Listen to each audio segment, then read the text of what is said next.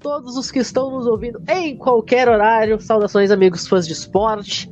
Ao som de For Boston, Fight Song da Boston College. Estamos no ar para o quinto episódio do College Cast, o único podcast em atividade de língua portuguesa 100% especializado e focado no futebol americano universitário. A partir de hoje, encerramos a nossa viagem pelos mais de 150 anos da modalidade e focamos no bom e velho debate. E se a ideia é fazer debate, nada mais brasileiro do que debater sobre o quê? Esporte e dinheiro. Por isso, para abrir uma nova etapa no College Cast, vamos falar sobre uma das maiores tretas do futebol americano universitário: o conceito do estudante atleta versus direitos de imagem e compensações financeiras por desempenho. Mas antes de a gente entrar nesta questão, nós queremos a partir de hoje abrir um quadro novo aqui no College Cast o Hoje na História. A partir deste episódio 5, você vai conhecer alguns dos personagens e alguns dos grandes momentos que aconteceram nos dias ou nas semanas em que nós estamos gravando. E hoje, 19 de julho, o nosso destaque do Hoje da História vai para Jerry Smith. And, e o wide receiver da Arizona State nos anos de 1963 e 1964. Ele liderou a conferência WEC, a falecida conferência WEC, em recepções, foi top 3 em jardas recebidas, top 7 em jardas por recepção, liderou a conferência em touchdowns recebidos, foi top 6 em jardas de scrimmage, top, top 8 em, em touchdowns, scrimmage, top 8 em touchdowns, top 8 em pontos.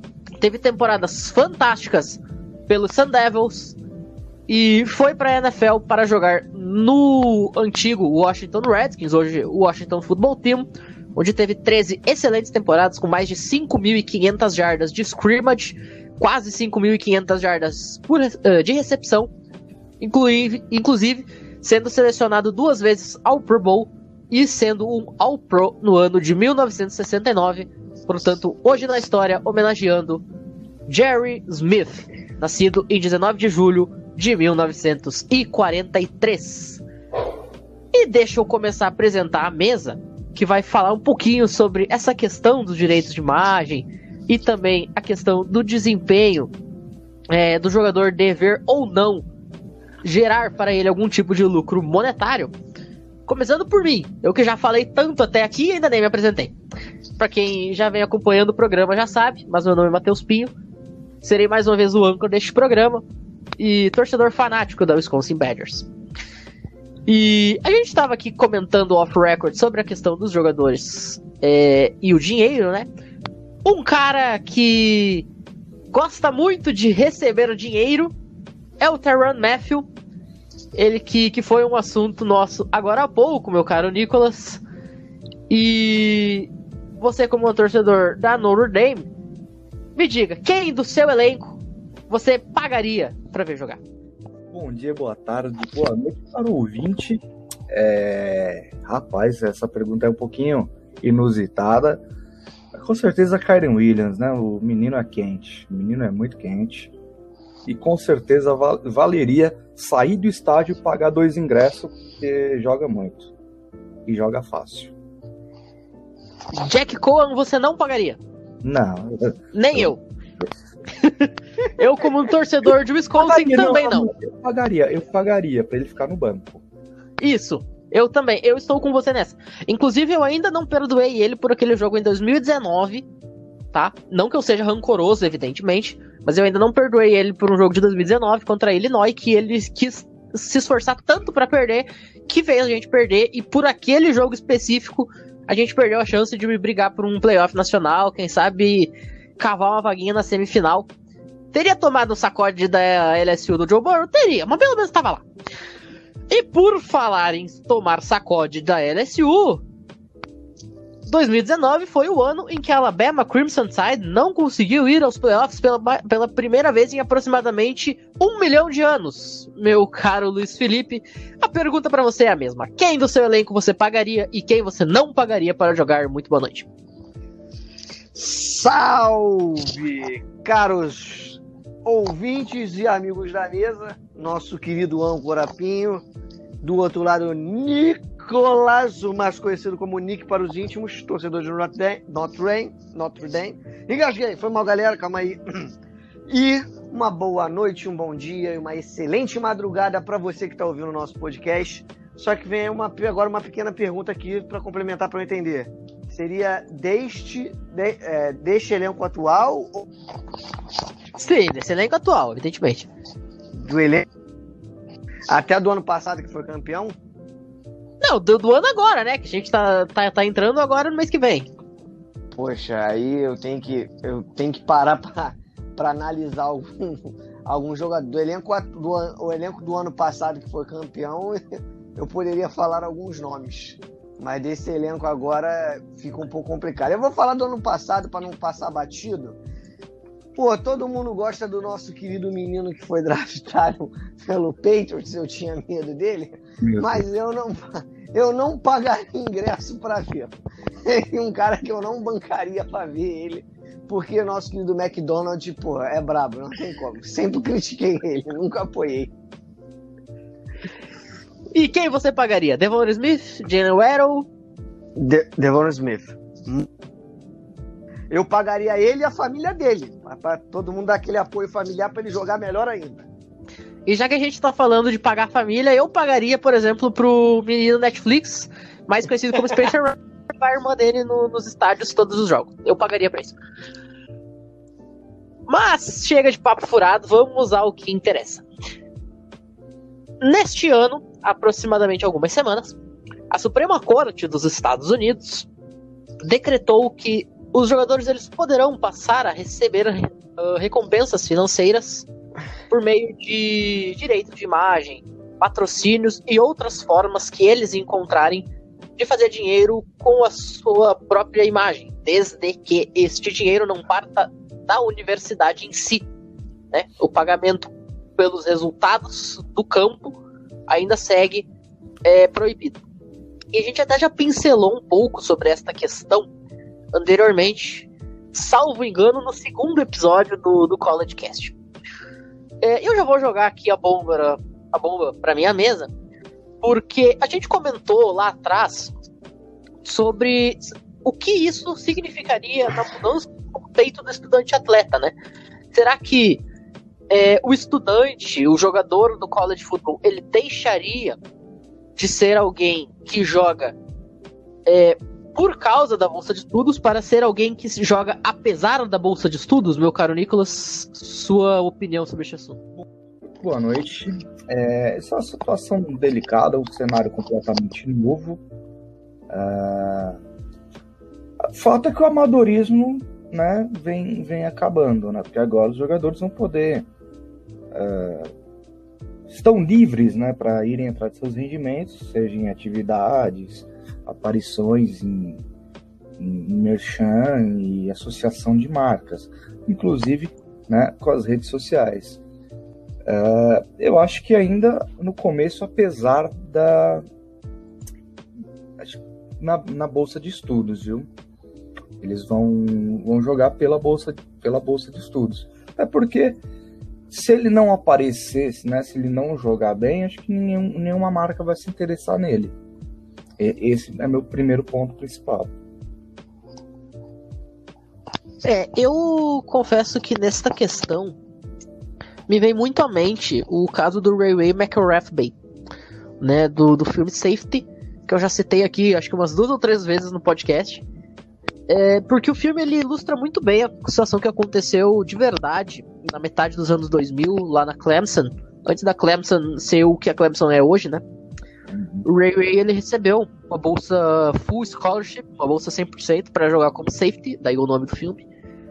É, só que a mãe dele tinha problemas com, com substâncias e precisava passar por tratamento e aí ele leva o irmão dele para morar escondido no campus junto com ele. E aí o filme se desenrola em torno disso e mostra muito bem os perrengues que eles passam é, e o pessoal de Clemson tentando ajudar, né? Treinadores, ex-alunos, pais de alunos. É, coisas básicas, gente. Dando alimento, dando transporte pro guri ir pra escola. É, coisas extremamente básicas, assim, nada luxuoso, sabe? Coisa que é necessidade de uma criança. E a NCAA ameaçou tirar o, a bolsa do Ray Ray por conta desse tipo de coisa. E aí tem uma cena que é muito emblemática para mim no filme, que é ele tendo que rejeitar é, ajudas, é, até de um jeito um pouco ríspido, né? Por, por conta do estresse, com toda a situação. E num determinado momento, o, o irmão dele tá indo pra escola na chuva, passa a esposa do treinador, e ela, a gente percebe assim que ela fica com o coração cortado de ver ele ali andando na chuva, mas não pode parar por conta da questão da bolsa do Ray. E aí o Ray, ele faz uma solicitação formal para a NCAA para abrir uma exceção no caso dele, para ele poder receber ajudas por conta desta questão do irmão dele. E, e ele consegue receber essa exceção, algo que é muito raro no futebol americano universitário, algo que é muito raro a NCAA conceder. Uhum. Mas ele consegue, por conta da natureza muito peculiar do caso. É, então, eu acho que a primeira coisa que me vem à mente, assim, quando eu penso aí, o jogador ele vai é, jogar pela bolsa ou apesar da bolsa, é até que ponto vai ser o dinheiro entrando, em primeiro lugar, né? Esse jogador ele vai conseguir fazer, por exemplo, que nem o Johnny Manziel, fazer aquelas chuvas de dinheiro, jogava dinheiro para cima e aquela coisa nada toda. Ou se esse dinheiro vai ser realmente uma ajuda de custo. Assim, olha, a gente vai. Você vai lá, faz um comercial do McDonald's, por exemplo, e a gente dá X coisa pra você ir lá e comprar uma chuteira melhor, você ir lá comprar, sei lá, entendeu? qualquer coisa. Mesmo que as universidades elas, elas ajudem nessa questão, mas para o jogador se manter, né? Fazer coisas básicas. Sim, sim. Eu acho que é, é, é importante você trazer esse tipo de coisa, porque assim, a, a, a NCAA é, é centenária, né? Instituição não. Uh, sem fins Sim. lucrativos, né? Uh, e, e, é muito forte, né? Cerca de quase é, são mais de 450 mil atletas por todo o, os Estados Unidos filiados a ela, né? E competindo anualmente. E, e aí você vê o presidente da própria NCAA recebendo aí seu salário de quase 3 milhões né, os diretores, a galera lá dentro também recebendo uma fatia de um salário anual aí de 200, quase 300 mil dólares por ano, que é bastante coisa, é um padrão de vida aí bem, bem legal, bem interessante. É, eu, eu acho uma situação totalmente desigual, né? Eles usam aquela desculpa esfarrapada, que não é uma desculpa esfarrapada, mas eu acho que a gente tem que também focar aqui na situação econômica e familiar de cada jogador. A maioria dos jogadores de recrutamento de quatro estrelas, cinco estrelas, vamos botar aí uma média de três estrelas e meia até cinco, são jogadores de bairros periféricos, são jogadores humildes que eles moram em casas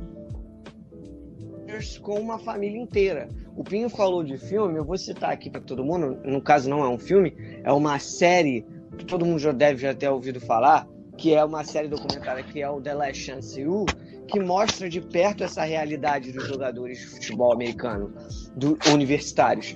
Que, óbvio, tem uma realidade um pouco mais aflorada por causa do Juco, que o cara não conseguiu uma vaga numa D1, numa universidade D1 e acabou, ou sendo, conseguiu, foi expulso parou no Juco, enfim. Mas mostra o quanto é precária a situação do cara. E com essa aprovação agora, o, o, o cara ele pode, além dele se dele se empenhar mais para ele poder chegar à NFL, que é o grande sonho da vida dele, ele consequentemente ele pode fazer isso durante o curso para poder conseguir arrecadar dinheiro, porque a faculdade ela te dá o básico, mais nada. E aí ele pode ajudar a família dele, porque o maior sonho dele não é só jogar futebol americano na NFL, pisar num gramado da NFL, é também ajudar a família dele. E esse sonho pode ser começar a ser construído já no primeiro ano dele no college.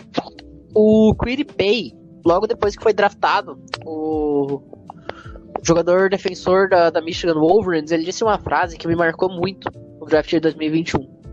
Quando perguntaram para ele é, qual era o sentimento de ser draftado, ele não falou, eu tô indo pra NFL, eu tô realizando meu sonho de criança, eu vou jogar na melhor liga, eu vou jogar o esporte que eu amo. Ele disse assim, A minha mãe está aposentada. Ponto. Ela não trabalha mais na vida. Isso foi uma frase que me marcou muito, porque é o, é o maior momento da, da, da, vida do cara, e a primeira coisa que ele pensou foi tudo que a mãe dele fez para que ele chegasse até ali naquele momento. E o que ele, ele agora, que se tornaria um milionário dali a dois, três meses quando assinasse o contrato, o que, que ele poderia fazer em prol da, da, da mãe dele? Eu posso pegar um gancho nisso aí, Pim? De um reflexo?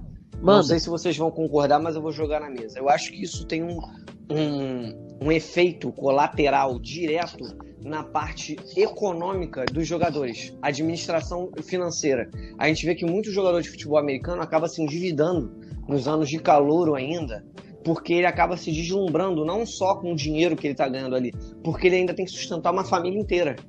E aí ele começa a comprar casa, comprar carro, mandar dinheiro para isso, para aquilo.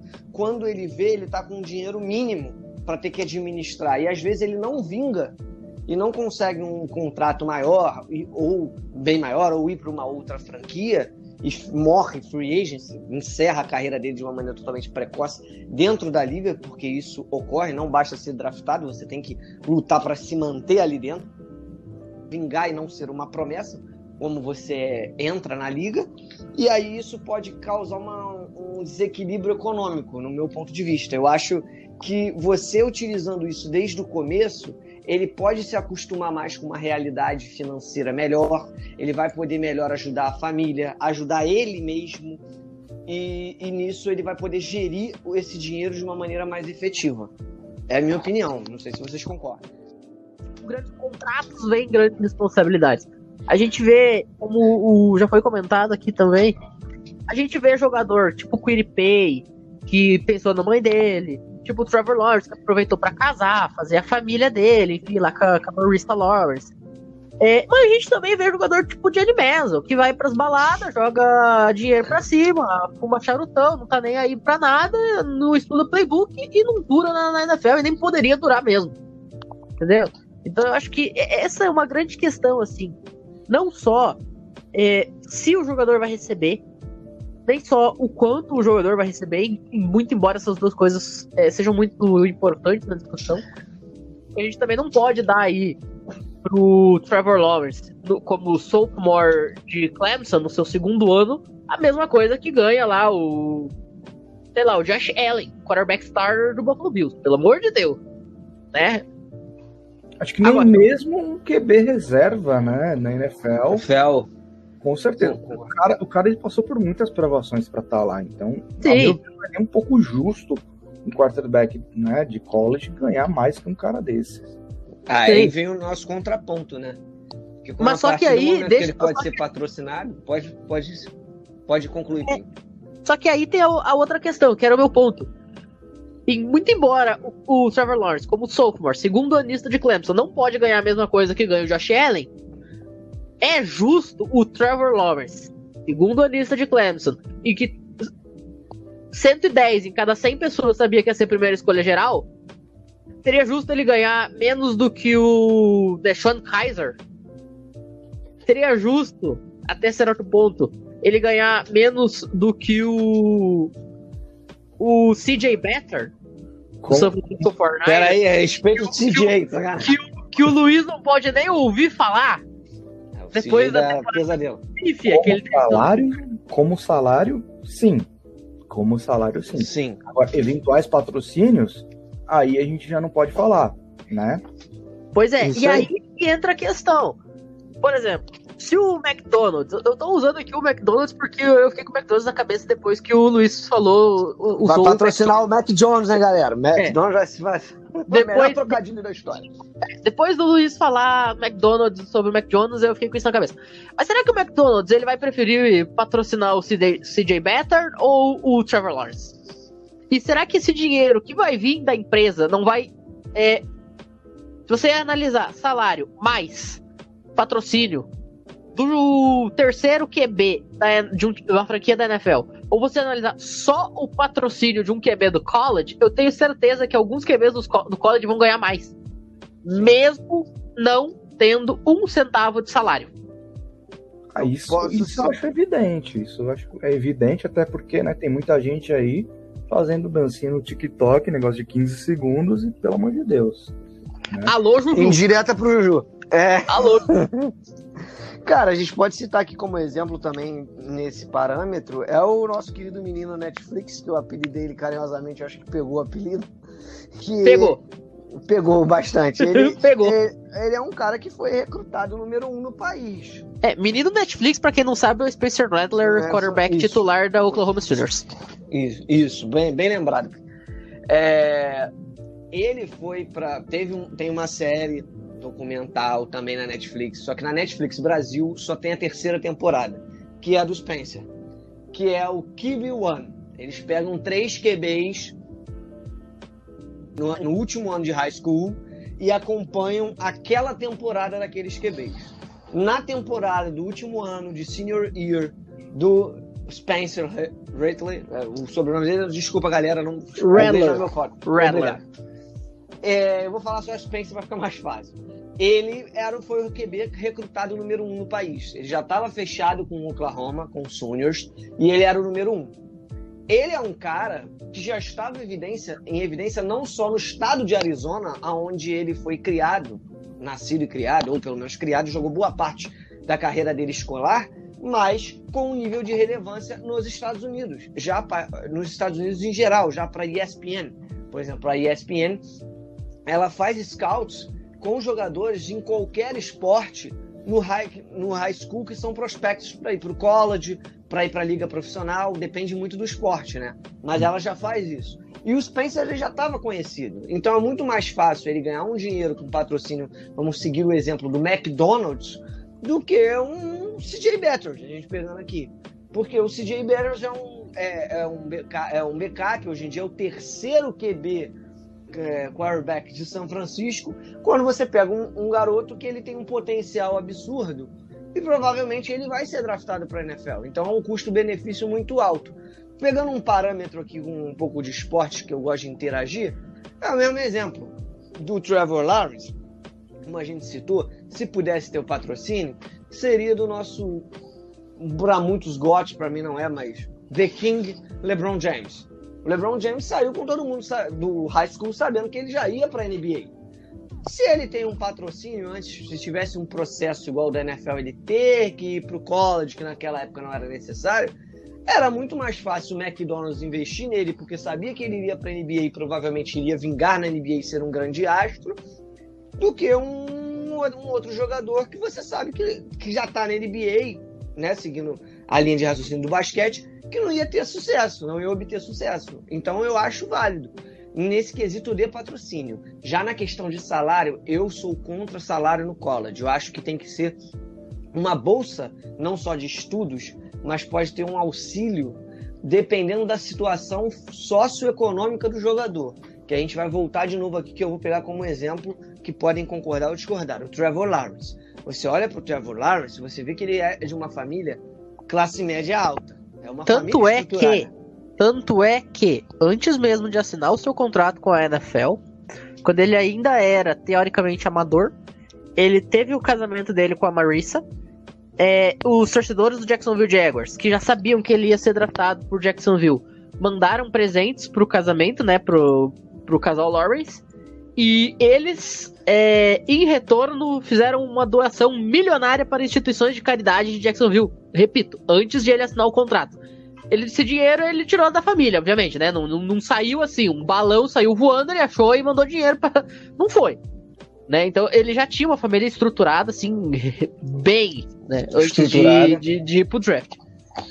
Então, um jogador desse, na minha opinião, não precisa de um auxílio econômico de uma universidade. Agora, no contraponto, como a gente está citando aqui, por que ele não pode ser patrocinado? Pode fazer publicitária. Se ele é conhecido. Desde o primeiro ano dele, mais ou menos, de college, ele já é conhecido. Quanto é, mais tempo no campo ele fica, ele fica mais Ele foi campeão no primeiro ano, não foi? Sim, foi campeão. Foi. É foi campeão. Por, por, que ele não pode fazer uma ação publicitária grande? Ou vou, vou, vou, vou, vocês vão concordar. Por que ele não pode assinar um contrato de patrocínio com a Nike depois do primeiro ano dele no college? E aí a gente vai entrar numa outra coisa, né? É, mas antes de eu, de eu, chegar nesse ponto, só deixa eu fazer um, um paralelo aqui. O Luiz Pode falou falar. sobre a série do Kill, do Kill Bill One. É, e só para vocês saberem, alguns nomes que passaram aí pelas três temporadas do Kill Bill One, gente. A primeira temporada, Tavon Bowers. Alguém conhece Tavon Bowers? Provavelmente.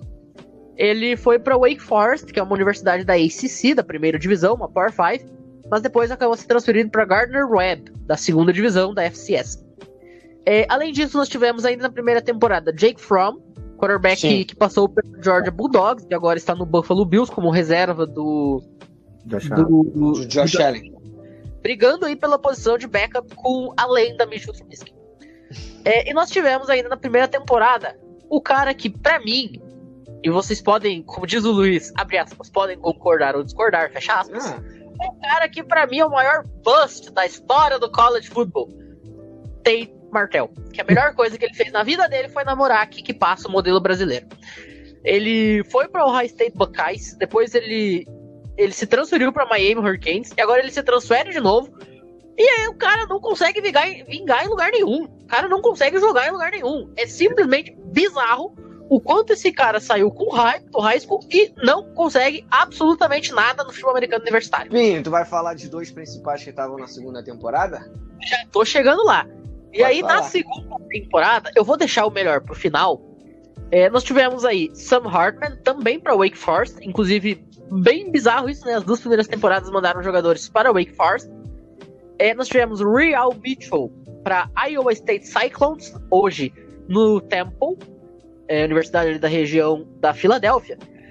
E o outro cara, um tal de Justin Fields, primeira escolha é, da, do draft do Chicago Bears ele que Vou... foi principalmente para Georgia Bulldogs, depois para o High State Buckeyes. Teve uma. O, a semifinal nacional do ano passado foi absolutamente surreal o que ele fez. Lançando aí seis com costela quebrada. E vai ser aí o novo quarterback do Chicago Bears. E só um complemento pra né? galera. Da NFC. Só Oi? Um, um, pode falar, Nicolas, eu te interrompi. Não, dono da NFC Norte, né? Já que a NFC Norte tá sem QB, Roger de saída, o Vikings nunca teve, e o Lions, né? O Vikings, o Vikings, o último quarterback bom do Vikings foi o Franz Harkinson nos anos 70. Não, o último QB que teve hype no, no Vikings foi o Christian Ponder, 2012, olha o ano. Não, 2011, meu Deus. É, e vamos combinar que não era lá essas coisas, né? Não, não é. Não. QB bom, bom mesmo, só o Fred Tarkenton. Eu só queria fazer um complemento que é interessante, fugindo um pouco do tema nesse quesito, é pro pessoal que fala muito do Trevor Lawrence, ele foi o número 2 recrutado no país. O número 1 um foi o Justin Fields. Portanto, que eles se enfrentaram no Elite 11, que é um clássico entre jogadores convocados é, recrutados no país. Em seu último ano, eles se enfrentam, como se fosse um jogo das estrelas. E aí do eles se enfrentaram. Do high school. Bem lá, do high school.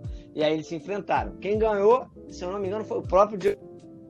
Só pra galera se situar, por que o Trevor Lawrence, por exemplo, não apareceu? A gente não sabe. Mas o Justin Fields estava mais em evidência naquele ano, porque ele era o número um recrutado no país. Pode prosseguir. Só, é, só, só um, só um ah, pode falar, pode falar. Só um ponto rapidinho. Você citou, por exemplo, o caso do Trevor Lawrence, que a família doou milhões. Agora, e no caso do Josh Jacobs, hoje, né, running back do, do Raiders, e com certeza um dos melhores aí na liga, dentro da posição. Saudades é um cara dele em Alabama. Tudo. Então, ele é um cara que faz tudo, faz tudo muito bem. E qual é a história do Josh Jacobs? Ele, é, os pais dele se separaram quando ele ainda era muito novo, né? E aí, uh, enquanto o pai dele é, reformava um apartamento para eles morarem, eles moraram dentro de um carro, cara, dentro de uma suburban, né? Eu posso falar porque não tem um modelo aqui no Brasil. Eles moraram dentro de, um, uma suburban. A oportunidade que o Josh Jacobs tinha para tomar banho eram após os treinos, cara. Né? Ele saía do treino, tomava o banho dele e ia pro carro ficar lá junto com o pai dele. Que aí, né, depois que arrumaram o apartamento, parecia que tudo ia dar certo, vem a crise e o pai dele perde o emprego. Isso, meu, a família já estava abalada, né? A estrutura psicológica dele ali indo embora, a família quebrada, pai dele, né, ainda perde o emprego, ele, ele se viu ali na chance, cara, o futebol americano pode mudar a minha vida. Foi o que ele fez, cara. Ele meteu a cara no esporte, respirou o futebol americano de noite e hoje tá aí colhendo os frutos merecidamente. Mas com certeza, dentro do né, no college, se ele recebesse um patrocínio ou uma ajuda financeira, com certeza ajudaria na estrutura familiar dele. Né? o pai dele não teria que passar necessidade como eles passaram por, por alguns anos ali. É uma situação extremamente difícil, né? Um caso quase desumano e, e, cara, ninguém merece passar pelo que ele passou. E, claro, hoje todo todo fruto que ele está colhendo é, é, do esforço dele, merecido. É. É, gente, o Luiz comentou sobre o, o Elite Eleven, é, em que o Justin Fields e o Trevor Lawrence se enfrentaram. Além desses dois, teve mais dois caras que também estavam como quarterbacks nesse Elite Eleven que eu quero deixar destacado aqui. Um, um é o Dorian Thompson Robinson, é, quarterback da UCLA, é, que saiu da, da Bishop de, Nevada, um, um, grande time do high school que tem lá nos Estados Unidos. É, e este cara, ele hoje irá comandar o time que é considerado o melhor ataque da, da Pac-12, que é o ataque da UCLA Bruins. Alô, Jorge Cireu, beijo para você que não pôde, infelizmente, estar tá participando do programa hoje. É, o Dorian Thompson Robinson estava naquele Light Eleven. E outro cara que eu quero destacar, rufem os tambores, Tanner McKee, quarterback é, da Centennial uh, High School de Stanford hoje. Por que, que eu quero falar deste cara? Porque eu quero aproveitar essa oportunidade para quem ainda não sabe, porque eu já falei disso para basicamente todo mundo. Para quem ainda não sabe, este cara, Tanner McKee, será o primeiro entrevistado da história do College Cast. É, ele passou dois anos aqui no Brasil, logo após ele sair da Centennial, quando ele terminou o high school, ele veio pro Brasil. Passou dois anos no Paraná, servindo como missionário mormon é, ele que é um cara muito religioso e agora ele volta para os Estados Unidos para fazer finalmente a carreira dele lá na Stanford Cardinals. É, e este cara ele vai é, falar um pouquinho da vida dele pra gente, não só falando do esporte, mas também da, da experiência que ele teve aqui no Paraná. Fiquem ligados, porque este cara que jogou com Justin Fields, Trevor Lawrence, Dorian Thompson Robinson no Elite Eleven estará dentro de alguns dias falando em português dentro de seus ouvidos. E terminando nosso giro pelo QB1, a série da Netflix, na terceira e última temporada, nós tivemos como o, o Luiz comentou, o Spencer Rattler, é, quarterback da Oklahoma Sooners, que para muita gente vai ser a escolha número um do draft. Mas nós tivemos também Lance Legendry, que foi para Maryland e agora Isso. está na Louisiana. E nós tivemos também um cara que esse já é mais conhecidinho, porque é uma espécie assim de, guardadas as devidas proporções, é uma espécie assim de Mitchell Trubisky, né? Coitado cara. Nick Scalzo. Isso, é, ele é, pra quem não sabe, as, isso, de Kentucky. Que é, eu gosto muito do Nick Scalzo, mas um, um problema que agravou para mim, que ele acabou se perdendo na carreira, já que a gente tá falando, é bom pro é maçante. É, é, quem vai ver o eu vou dar um, não, não recomendo pula essa parte ou muta, que é um spoiler, mas essa série é muito antiga. Pula ele 10 um... segundos aí no, no áudio, é, tá? Que ele, ele tem uma lesão no joelho, ele tem uma lesão grave no joelho, ele já estava fechado com é, Kentucky, foi logo nos últimos jogos da última temporada dele no high school, e desde então, eu agora, isso aí não é um spoiler, já pode voltar aqui, ele não consegue vaga de jeito nenhum como starter na, em Kentucky. Primeiro ano dele por causa da recuperando, se recuperando de lesão, né? Que ele fez a cirurgia, ele foi red shirt. Eu acho, se eu não me engano, ele está no segundo, já no segundo ano, mas vai ser o primeiro dele efetivo. Só que eu não sei se ele vai conseguir vaga. Provavelmente não. Teria, eu tenho que, a gente tem que analisar, né? Como que vai estar tá a Kentucky. Mas é, inclusive, eu, tá falando a, gente a gente vai fazer esse tipo de análise é, nos próximos episódios, né? Vem aí a preview sobre a SEC, falando tudo sobre Kentucky e os outros times da SEC. A gente vai poder dar um, um olhar mais atento nisso aí. Sim, sim. É, né, já pega também um gancho para os próximos episódios. Eu só não vou entrar em detalhes aqui. A minha o, opinião que o que prejudicou ele muito foi essa lesão. E também eu vou falar uma coisa. Quem va... isso não é nenhum spoiler. Vai ver um pouco da personalidade dele. Ele é uma pessoa que gosta muito de adrenalina, de emoção, se é que você me entende. Então, uma hora ia dar ruim, né, gente? Uma hora pelo menos pelo menos pior. Foi jogando dentro de campo. Porque se fosse fora, ia ser algo bem pior. Pode continuar. É. É, e o, fechando aqui o nosso giro pelo, pelo Cube One, eu acho que não precisa nem dizer que dos caras que passaram pela série, o, o Justin Fields é o mais bem sucedido, né? E o próximo eu acho que isso, vai ser o Spencer.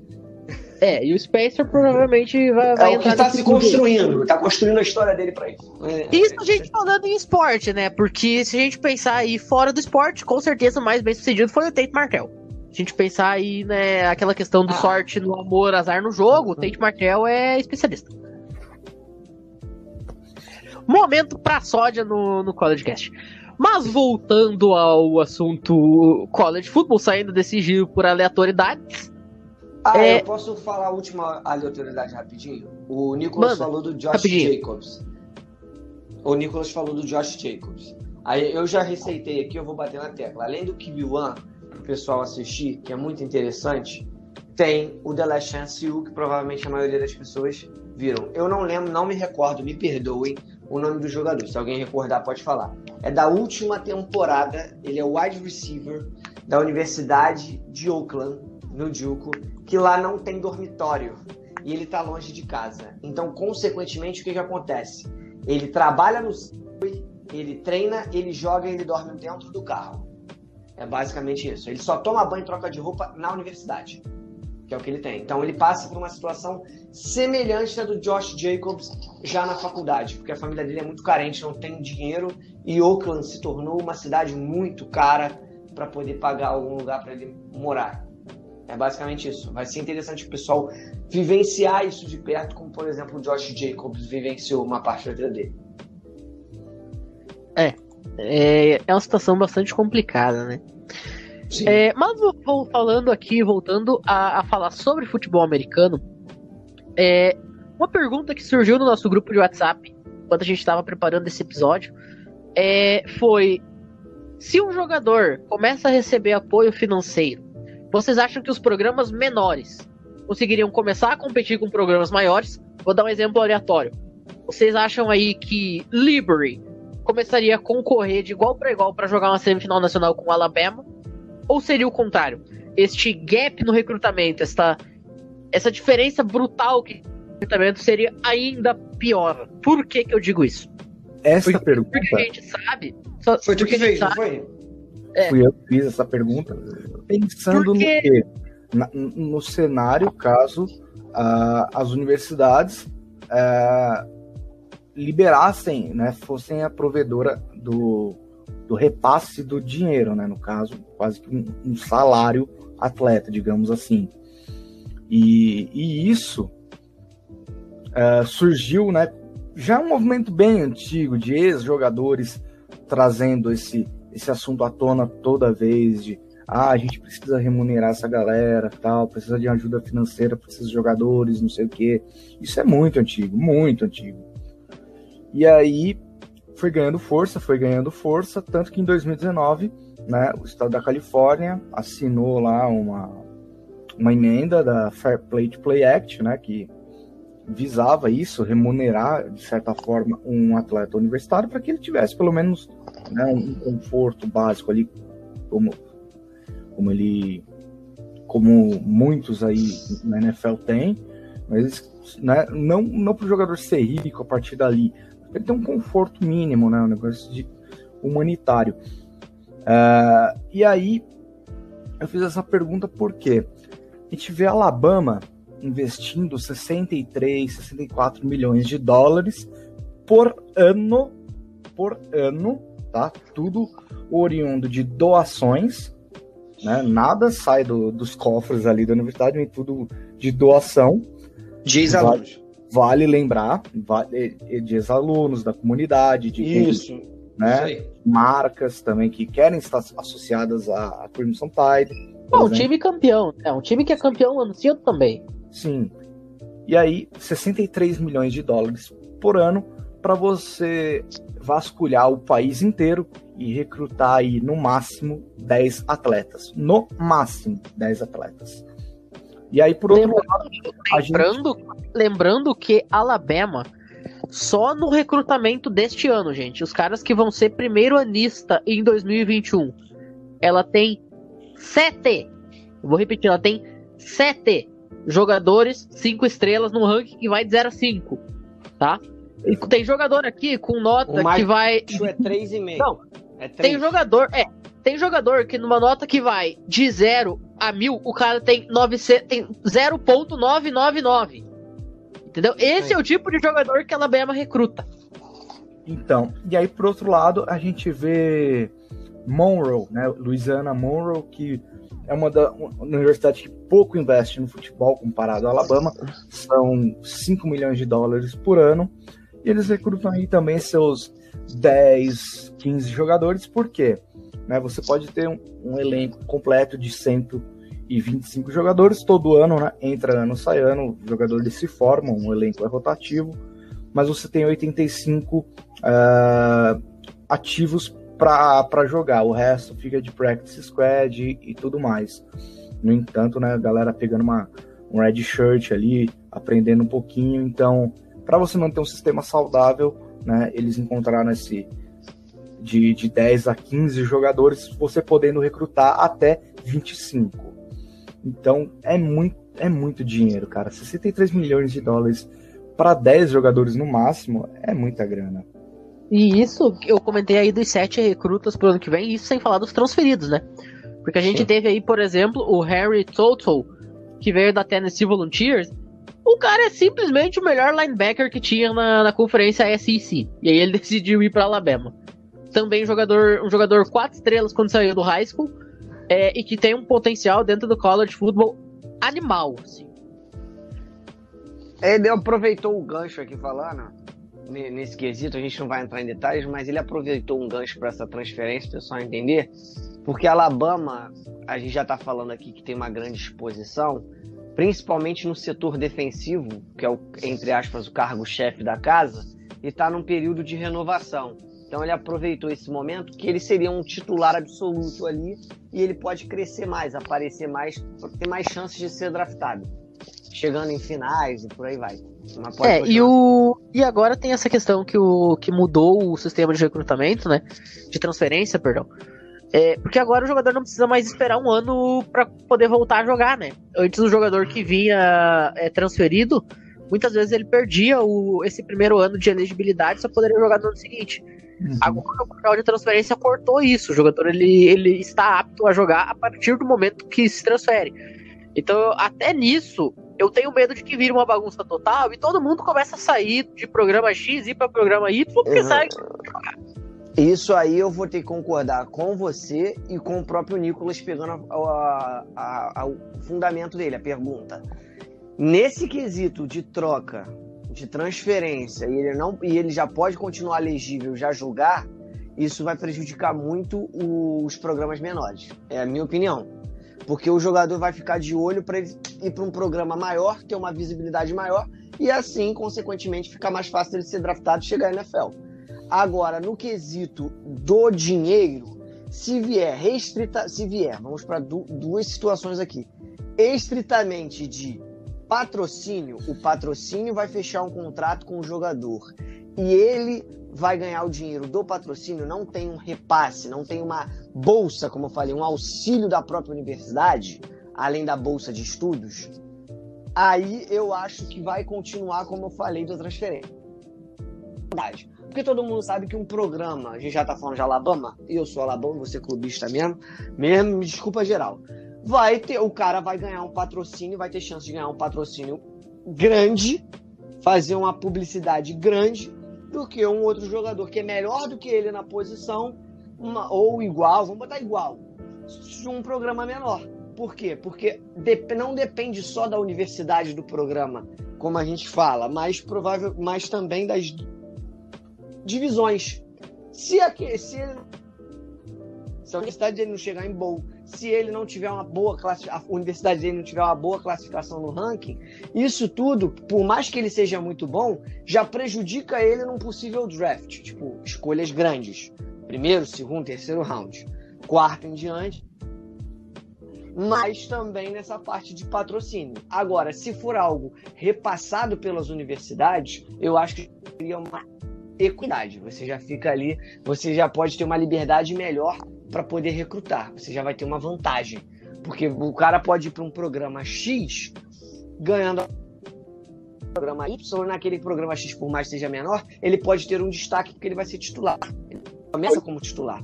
Ele vai ter chance para vencer. Exatamente. Olhando por esse cenário, se a gente vai para o ano de 2010, por exemplo, eu trouxe o ano especificamente de 2010 porque ele, ele é bem interessante. Dos cinco QBs que a gente tem, tinha ali no, no top da, do college football, três deles eram de universidades pequenas. Primeiro, Kellen Moore, de Boise State, hoje coordenador ofensivo do Dallas Cowboys, e diga-se de passagem, o melhor quarterback da história do college football. Uh, segundo colocado, Ken Newton, de Auburn, um programa conhecido. Ken Newton, que veio de uma, de uma Juco, né? Também. Isso, porque fez besteira na Florida, roubou notebook, colou prova, Exato. fez o, a confusão lá nos Gators, foi expulso. Causou, causou pouco, né? Tá, e tu chutou o balde, né, Luiz? Ah, Aí tu chutou o balde. Mas enfim. Ah, desculpa, mas. É, virou a universidade de cabeça para baixo. Ele roubou notebook, colou em prova. Ele, ele tava ali pra, pra se tornar um. A moderna, é o American é. Pie, é o American Pie aquilo ali. Como diria nosso presidente, virou uma balbúrdia, tá ok? Uma balbúrdia. Tirando esse pequeno programa. Maravilhoso. Em terceiro colocado, a gente tinha Colin Kaepernick, da Nevada Wolfpack, uma universidade modesta. É, quando você fala, você fala, você fala em Colin Kaepernick, o, o Luiz ele solta duas lágrimas, uma de saudade e uma de alívio. É, saudade. A de, a, né? a de saudade pela situação que a gente vem passando, a, até a lesão dele, porque desde que ele conseguiu conquistar a vaga de starter em São Francisco e a, a tristeza porque ele não vingou. Ele, ele, era um QB bem atlético. Eu, eu gosto do Cap, eu tenho inclusive pessoal que não. Geralmente, quando alguém fala que ele é QB bem atlético, significa que o cara corria como se não houvesse amanhã. Então eu concordo Sim. plenamente. Era muito atlético. Ele era muito atlético. O problema dele não era nem a força no braço, era a pontaria. Entendeu? É a pontaria. Eu acho. Quarterback assim, sem pontaria, você só vê no, no São Francisco 49ers. E agora também você pode ver em Baltimore, porque dizem que o Lamar é um Colin Kaepernick 2.0 sem massa magra, mais magro. Mas não discordo, mas é isso. E sem cabelão. Sem porque cabelão. aquele cabelo do Colin Kaepernick era maravilhoso. Isso aí. Ele também, provavelmente também. ele usava uns produtos maneiros ali pra manter o black. O black dele era maneiro. Mas. Como é que dizia Foi... o Todo Mundo Odeia o Chris? Era produtos Ivone. É. Mas voltando à nossa lista aqui. Sim. Ellen Moore, Boise State. Ken Newton, Auburn. Colin Kaepernick, Nevada. Chandler Harnish, Northern Illinois. Esse aí eu não lembro dele. Ele foi draftado? Começa... Agora eu não vou lembrar, mas já começa que o cara é peculiar, né? Northern Illinois. Negócio é. Que... Eu não sei nem. E, e, em quinto, Andrew Luck de Stanford, programa gigantesco. Comparando, vai. Que foi a pick one do draft de 2012. Também. E tem um pequeno detalhe: o Andrew Luck foi comparado ao Peyton Manning, né? Já no college, já vi com um hype. Sim, ele foi, ele era o melhor, ele era o melhor prospecto desde Peyton Manning. Isso. Já. E aí olhando para essa lista, você é uma marca, você quer estar associado a quem aí, um quarterback, né? Tirando o extracampo, com certeza, óbvio. Ken Newton, né, extracampo ali, ele já estaria atrás ali de todo mundo. Sim, sim. Uh, por Auburn, que é uma universidade gigantesca, né? Foi campeão do college com Auburn, inclusive. Sim, sim. Depois de muito é tempo, eu acho.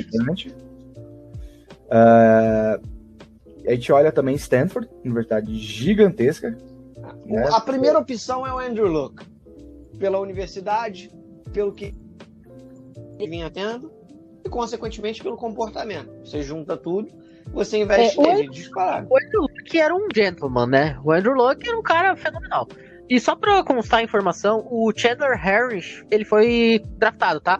Escolha número 253, faltou 3 pra ele ser o Mr. Relevant, pelo Indianapolis Colts, sétima rodada.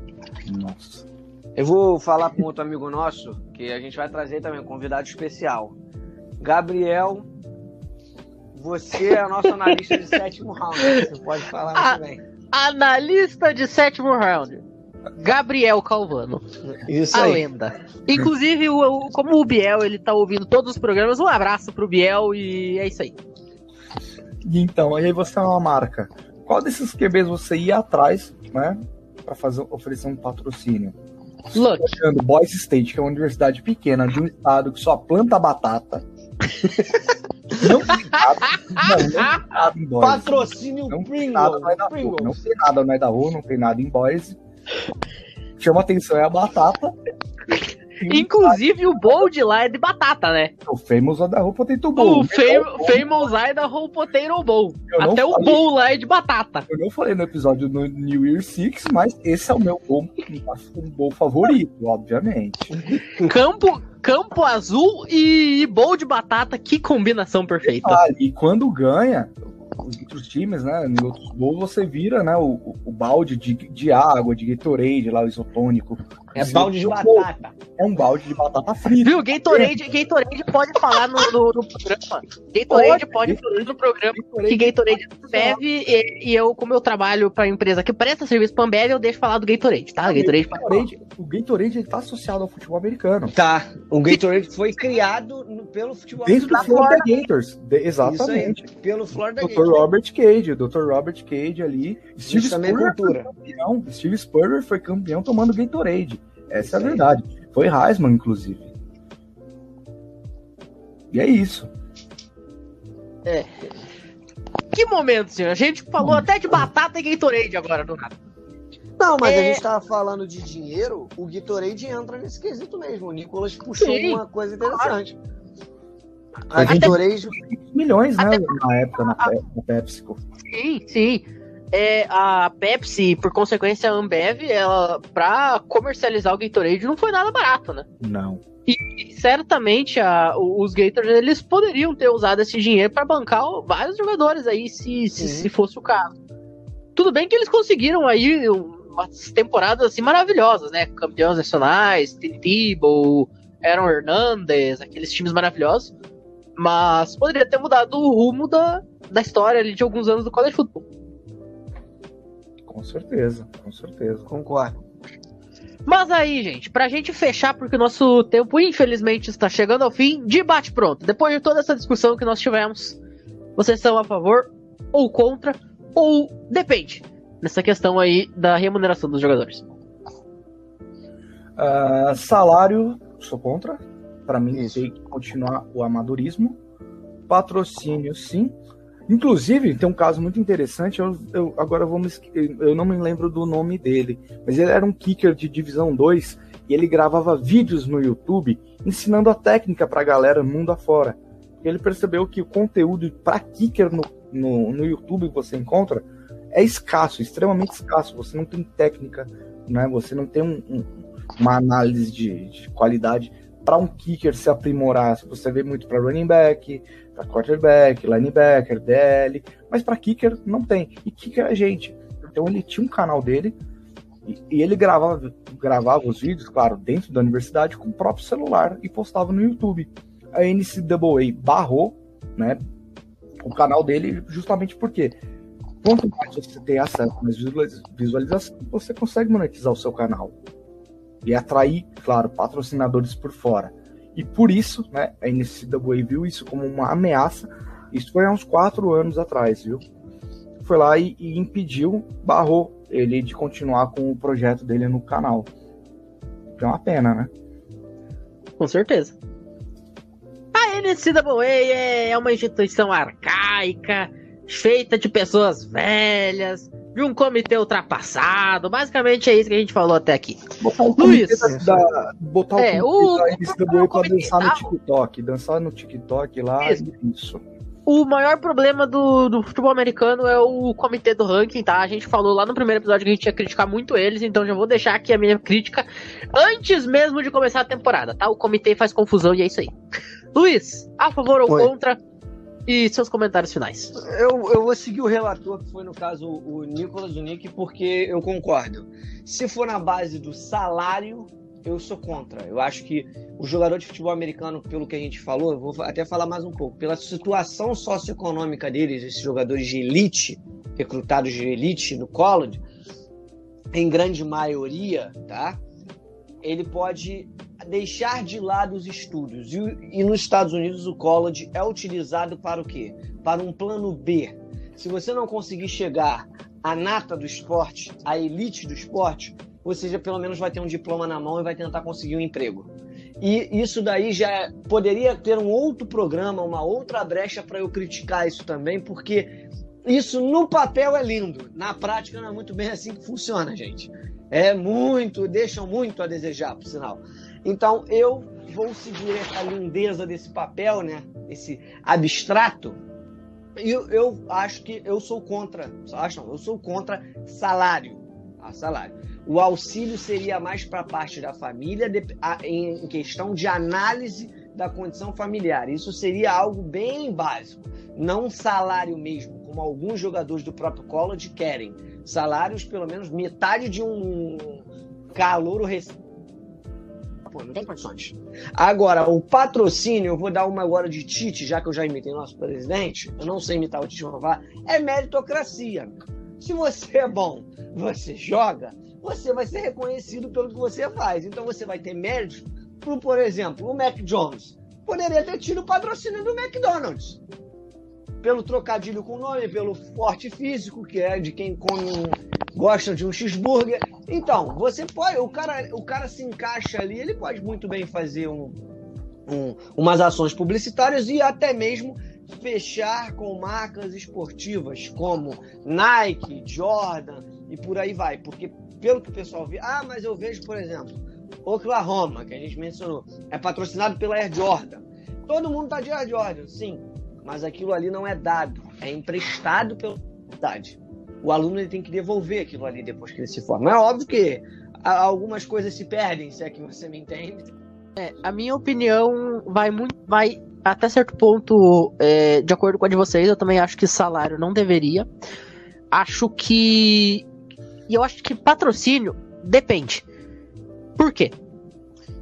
Porque na minha opinião, esses patrocínios deveriam ser tabelados, tá? Assim como o salário de um rookie na NFL é tabelado, você não pode receber mais do que X ou menos que Y. Eu acho que essa questão do contrato de patrocínio também teria que ser muito bem analisado, muito bem é, visto assim pela NCAA mesmo, para não gerar uma disparidade e pra gente não, não gerar uma, um desconforto, até entre jogadores do próprio time. Você imagina aí o McDonald's, o McDonald's é, vai lá e patrocina o Mac Jones. Já, já deu trava-língua aqui. Vai lá e paga 10 milha por ano pro, pro Mac Jones. E vai lá e paga 30 milha por ano pro Devon Smith. Aí não dá, né? Então eu acho que essa, essa questão também deveria ser muito bem vista pela, pela NCAA, ou que seja, até pela, pelas Resumo. próprias universidades mesmo, mas teria que, que, ter algum tipo de controle, talvez um. Você que gostaria um tipo, de um teto. É, um mercado de trademark, assim, você pode dar X, entre X e Y, não mais, não menos.